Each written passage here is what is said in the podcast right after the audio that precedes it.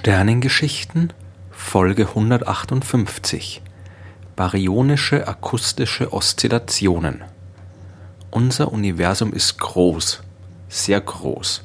Der beobachtbare Kosmos erstreckt sich über jede Vorstellungskraft hinaus. Es ist schwer vorstellbar, dass die Himmelskörper in diesem riesigen Universum auch über große Distanzen miteinander in Verbindung stehen, beziehungsweise Strukturen und Phänomene existieren, die den ganzen Kosmos beeinflusst haben. Aber das ist der Fall und die baryonisch-akustischen Oszillationen sind ein wunderbares Beispiel dafür. Um zu verstehen, worum es sich dabei handelt, müssen wir ganz zurück zum Anfang gehen, fast ganz zurück zumindest, in die Zeit kurz nach dem Urknall und der Entstehung des Universums vor 13,8 Milliarden Jahren. Damals war das Universum noch ganz anders, als es sich uns heute präsentiert. Es war enorm heiß, die Materie war enorm dicht und es gab vor allem keine strukturierten Himmelskörper, es gab keine Sterne, Planeten oder Galaxien, es gab noch nicht mal vernünftige Atome. Dafür war es viel zu heiß. Ein normales Atom besteht aus einem Kern, der aus Neutronen und Protonen zusammengesetzt ist und einer Hülle, die aus Elektronen besteht. Die hohen Temperaturen im frühen Universum haben aber dafür gesorgt, dass sich die Teilchen viel zu schnell bewegt haben, um zueinander zu finden. Die Elektronen haben sich nicht an die Atomkerne binden können und alles ist frei und wild durcheinander gesaust. Neben den Teilchen war der Kosmos auch noch mit Licht erfüllt. Es gab also auch noch jede Menge Lichtteilchen, die Photonen. Aber auch die konnten nirgendwo hin. Dafür war das Universum noch zu klein die Materie zu dicht aneinander gedrängt. Die Photonen sind ständig mit den Elektronen zusammengestoßen und konnten sich nicht ausbreiten. Das Universum war quasi undurchsichtig. Es war aber nicht überall völlig gleich. Auch im frühen Universum gab es Regionen, in denen sich ein bisschen mehr Materie angesammelt hat als anderswo. Der Grund dafür waren die Vorgänge unmittelbar bzw. direkt nach dem Urknall. Als das Universum noch so winzig wie ein Elementarteilchen war, haben Quanteneffekte dafür gesorgt, dass es nie ruhig geblieben ist, sondern alles ständig fluktuiert hat. Dann folgt die Phase der kosmischen Inflation, bei der sich das Universum schlagartig während einer unvorstellbar kurzen Zeit unvorstellbar stark ausgedehnt hat. Wie das genau abgelaufen ist, habe ich in den Folgen 69 und 70 der Sternengeschichten erzählt. Aber auf jeden Fall wurden diese winzigen Quantenfluktuationen des gerade geborenen Universums durch die Inflation auf kosmologische Ausmaße vergrößert. Und es gab jetzt nun eben Regionen, in denen sich ein bisschen mehr Materie befand und Regionen, in denen man weniger Materie finden konnte als anderswo. Diese Unterschiede in der Dichte sind der Ausgangspunkt für die Entstehung der baryonisch-akustischen Oszillationen. Stellen wir uns ein Gebiet vor, in dem die Materie ein klein wenig dichter gedrängt ist als anderswo. Diese Region übt auf ihre Umgebung auch eine etwas höhere gravitative Anziehungskraft aus und Materie strömt von außen in diese Region hinein. Gleichzeitig herrscht in diesem Lichtteilchengemisch aber auch ein nach außen gerichteter Druck, der von den vielen Photonen stammt, die dort mit den Elektronen wechselwirken. Die Gravitationskraft drückt also quasi nach innen, die Kraft der Strahlung drückt nach außen. Und zwar umso stärker, je mehr Materie sich dort ansammelt und je größer dadurch die Temperatur wird. Dieses Wechselspiel zwischen den beiden Kräften erzeugt Oszillationen. Der Druck treibt die Materie, die von der Gravitation nach innen gezogen wurde, jetzt wieder nach außen allerdings nur die sogenannte baryonische Materie. So bezeichnet man die für uns normale Materie, also alles das, was keine dunkle Materie ist. Die wird, wie ich in Folge 25 der Sternengeschichten erzählt habe, ja nur durch die Gravitation beeinflusst, aber nicht vom Strahlungsdruck des Lichts.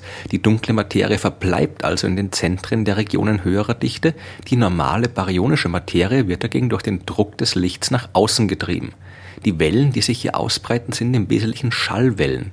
Das leere Vakuum, mit dem wir das Universum heute immer in Verbindung bringen, gab es damals noch nicht. Die Materie war noch überall und die dichte Wellen, die sich darin ausgebreitet haben, verhielten sich so wie Schallwellen in der Luft, die ja auch nichts anderes sind als dichte Wellen, die die Luft auf bestimmte Art und Weise komprimieren bzw. zum Schwingen bringen. Weil es sich also um Schallwellen handelt, die die baryonische Materie betreffen, hat dieses Phänomen den Namen baryonische akustische Oszillationen bekommen. Dahinter steckt aber noch viel mehr als ein bisschen Bewegung in der Materie des frühen Universums. Die baryonisch-akustischen Oszillationen sind ein enorm wichtiges Werkzeug für die Erforschung der Vorgänge in der Frühzeit des Kosmos. Stellen wir uns eine Dichtewelle vor, die sich im Universum ausbreitet. Eine Verdichtung in der Materie breitet sich kugelförmig vom Zentrum der ursprünglichen Region höherer Dichte aus. Das kann diese Dichtewelle aber nicht beliebig lange machen, denn knapp 380.000 Jahre nach dem Urknall fand die sogenannte Rekombination statt. Von Anfang an hat sich das Universum ausgedehnt und je größer es geworden ist, desto kühler ist es auch geworden. Und nach 380.000 Jahren war es so kühl, dass die Elektronen und die Atomkerne sich jetzt langsam genug bewegt haben, damit sie sich endlich aneinander binden konnten. Jetzt entstanden die ersten echten Atome und die Elektronen waren jetzt nicht mehr dauernd dem Licht im Weg. Erst jetzt hat sich das Licht frei und ungehindert ausbreiten können und das Universum ist durchsichtig geworden. Die damals überall frei werdende Strahlung können wir teilweise auch heute noch beobachten. Es handelt sich dabei um die berühmte kosmische Hintergrundstrahlung, über die ich in Folge 66 der Sternengeschichten mehr erzählt habe.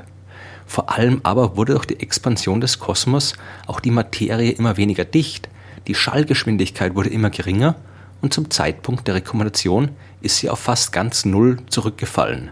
Die Dichtewelle ist jetzt also stehen geblieben. Die kugelförmige Schale höherer Dichte hat sich nicht mehr ausgebreitet, sondern ist dort geblieben, wo sie eben zu diesem Zeitpunkt angekommen war. Aus den kosmologischen Modellen, mit denen wir die Entwicklung des Universums nach dem Urknall beschreiben, kann man auch ausrechnen, wie weit die Dichtewelle in den knapp 380.000 Jahren gereist ist. Ungefähr 500 Millionen Lichtjahre weit. Aus der ursprünglichen Region höherer Dichte ist jetzt also eine Kugelschale mit einem Radius von 500 Millionen Lichtjahre geworden, in der die Materie etwas dichter ist als anderswo und in deren Zentrum die übrig gebliebene dunkle Materie ebenfalls eine Region erhöhter Dichte formt. Das ist natürlich nicht nur ein einziges Mal passiert, sondern viele Male überall dort, wo im jungen Universum Gegenden mit einer höheren Dichte vorhanden waren. Das, was durch die baryonisch-akustischen Oszillationen entstanden ist, kann man am besten mit vielen Steinen vergleichen, die man in einen See wirft. Jeder Stein erzeugt Wellen, die sich ausbreiten und auf die Wellen treffen, die von den anderen Steinen produziert werden. Nur dass es im Universum keine Wasserwellen waren, sondern Verdichtungen in der Materie, Verdichtungen, die das Grundgerüst gebildet haben, um das herum sich der ganze Kosmos gebildet hat, so wie wir ihn heute beobachten. Die Bereiche, in denen sich die Materie verdichtet hat, haben auch eine höhere Anziehungskraft auf die restliche Materie ausgeübt. Dorthin ist also immer mehr Material geströmt. Dort haben sich die ersten Sterne und die ersten Galaxien gebildet. Und wenn das alles wirklich so abgelaufen ist, müsste man sehen können, dass die Galaxien nicht einfach irgendwie im Universum verteilt sind, sondern eine Art Muster bilden, das aus den vielen von den baryonisch-akustischen Oszillationen erzeugten und sich überlagerten Dichtewellen entstanden ist. Mit einem simplen Blick zum Himmel kann man das natürlich nicht überprüfen, aber man kann Positionen und Entfernungen von sehr vielen Galaxien messen und aus diesen Daten die sogenannte Korrelationsfunktion berechnen. Dazu bestimmt man alle Abstände zwischen allen Galaxien und sieht nach, ob diese Werte zufällig verteilt sind oder nicht. Wenn die Galaxien ohne irgendeine besondere Struktur im Universum positioniert sind, dann sollte man alle möglichen Abstände finden. Manche sind nah beieinander, manche weiter weg voneinander. Wenn aber die baryonische akustische Oszillationen tatsächlich eine Art Wellenmuster in der Galaxienverteilung verursacht haben, dann müsste man bestimmte Abstände zwischen Galaxien häufiger messen als andere. Wenn die Galaxien sich alle auf Kugelschalen mit einem Radius von 500 Millionen Lichtjahren gebildet haben, muss sich das bei der Verteilung der Abstände bemerkbar machen. Und genau das hat man auch bemerkt, als man im Jahr 2005 fast eine Million Galaxien entsprechend analysiert hat. Die baryonisch-akustischen Oszillationen haben stattgefunden und die grundlegende Struktur unseres Universums geprägt. Uns ist dadurch ein standardisiertes Lineal in die Hand gegeben worden, mit dem sich nicht nur die Abstände auf kosmischen Größenskalen messen lassen, sondern auch Phänomene wie die dunkle Materie und die dunkle Energie besser verstanden werden können. Und all das nur, weil das Universum vor fast 14 Milliarden Jahren ein bisschen gewackelt hat.